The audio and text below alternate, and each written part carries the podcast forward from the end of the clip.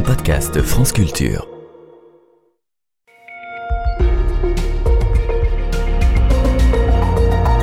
Savez, à 7h30, c'est désormais le journal de l'écho par Anne-Laure Chouin. Bonjour Anne-Laure. Bonjour Guillaume, bonjour à toutes et à tous. Et le sujet écho du jour, c'est la réunion du G20 qui se tient ce week-end en Inde, un sommet qui, on le rappelle, réunit depuis la crise financière de 2008 les chefs d'État de 19 pays, plus des représentants de l'Union européenne, soit 85% de l'économie mondiale et les deux tiers de la population. Il faut rappeler également que le G20 a été pensé dans le cadre du libre-échange, concept dont la crise du Covid a révélé les limites, puisque pendant cette crise, on s'est mis à parler de relocalisation, le onshoring dans le jargon. La guerre en Ukraine ensuite a bien montré que la mondialisation des échanges n'avait pas nécessairement des vertus pacificatrices. Bonjour Marie Viennot. Bonjour Anne-Laure.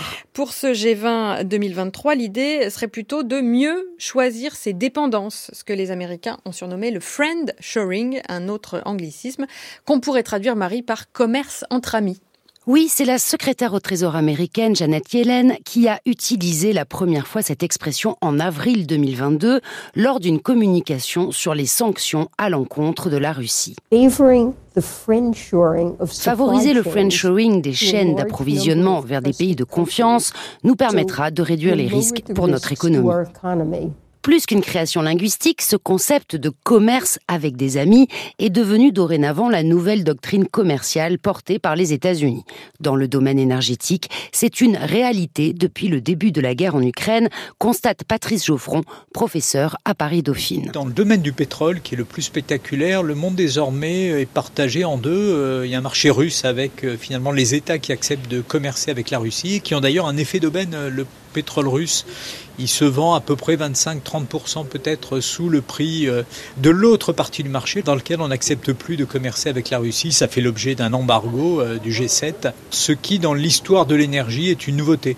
Le marché du gaz, il a toujours été fragmenté parce qu'il était compliqué jusqu'à une période assez récente de transporter du gaz sur longue distance, ce qui n'est pas le cas euh, du pétrole. On pouvait vraiment parler d'un marché mondial du pétrole, ça n'est plus le cas et en tant que tel, c'est une rupture historique. Et à l'heure où s'ouvre ce G20, c'est surtout contre la Chine que les États-Unis cherchent des alliés commerciaux. Oui, les Américains avaient déjà cet agenda avant la guerre en Ukraine, mais le fait que la Chine s'abstienne de condamner la Russie à l'ONU renforce leurs arguments. J'espère qu'on n'arrivera pas à un monde bipolaire, affirme régulièrement Washington. Mais pour Thomas Grebin, économiste au CEPI, le Centre d'études prospectives en information internationale, on est quand même bien reparti dans une logique de bloc. Pendant la guerre froide, il y avait des blocs qui étaient relativement clairs. Là, c'est des blocs qui sont encore en formation, c'est-à-dire en particulier les pays émergents hésite dans quel camp basculer. Donc il y a les États-Unis d'un côté, la Chine de l'autre. Malgré tout, ils restent très interdépendants, mais autour, il y a des pays qui gravitent. Et en tout cas, il y a une pression de la part des deux grandes puissances pour essayer d'attirer de leur côté les puissances euh, économiques intermédiaires. Alors que le président américain se rend à New Delhi en répétant que le G20 est le principal forum de coopération économique mondiale, l'absence du président chinois signifie bien évidemment le contraire.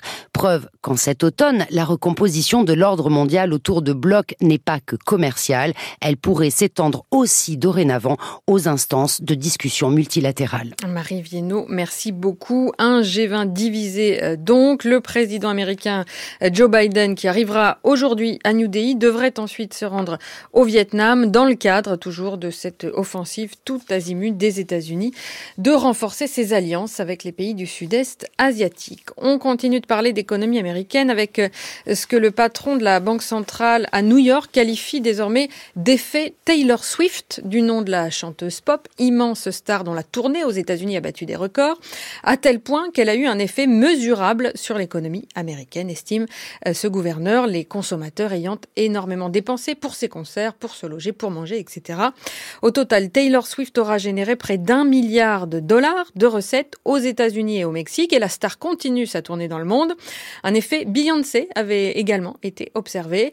Cette industrie lucrative ne profite pas vraiment, en revanche, aux petits groupes qui, eux, n'arrivent pas à payer le surcoût des concerts liés à l'inflation, ce qui fait dire aux analystes qu'il existe désormais une industrie musicale des 1%. En France, Bercy devrait revoir sa prévision de croissance à la baisse pour 2024 en vue euh, d'élaborer le prochain budget. L'INSEE a en effet euh, présenté hier une nouvelle estimation à seulement 0,1% de croissance au troisième trimestre et 0,2 au quatrième. Croissance française en panne de moteur donc. Et puis au rang des produits touchés par l'inflation, les fournitures scolaires ont augmenté en France de 8,47% par rapport à l'année dernière, un chiffre en dessous de l'augmentation générale des produits de grande consommation. Euh, cette hausse des prix s'explique principalement par le coût du papier. Après celui des restos du cœur, euh, un nouveau cri d'alarme a été lancé hier par l'Union des employeurs de l'économie sociale et solidaire, l'UDES, qui juge largement insuffisant le financement des politique sociale au regard de l'inflation toujours. Cet appel intervient toujours dans le cadre du budget 2024. L'UDES emploie beaucoup dans le secteur des services à la personne. Elle note que 100 000 emplois sont pour l'instant non pourvus dans la filière et que sur le sujet, rien ou presque n'apparaît dans la future loi de finances.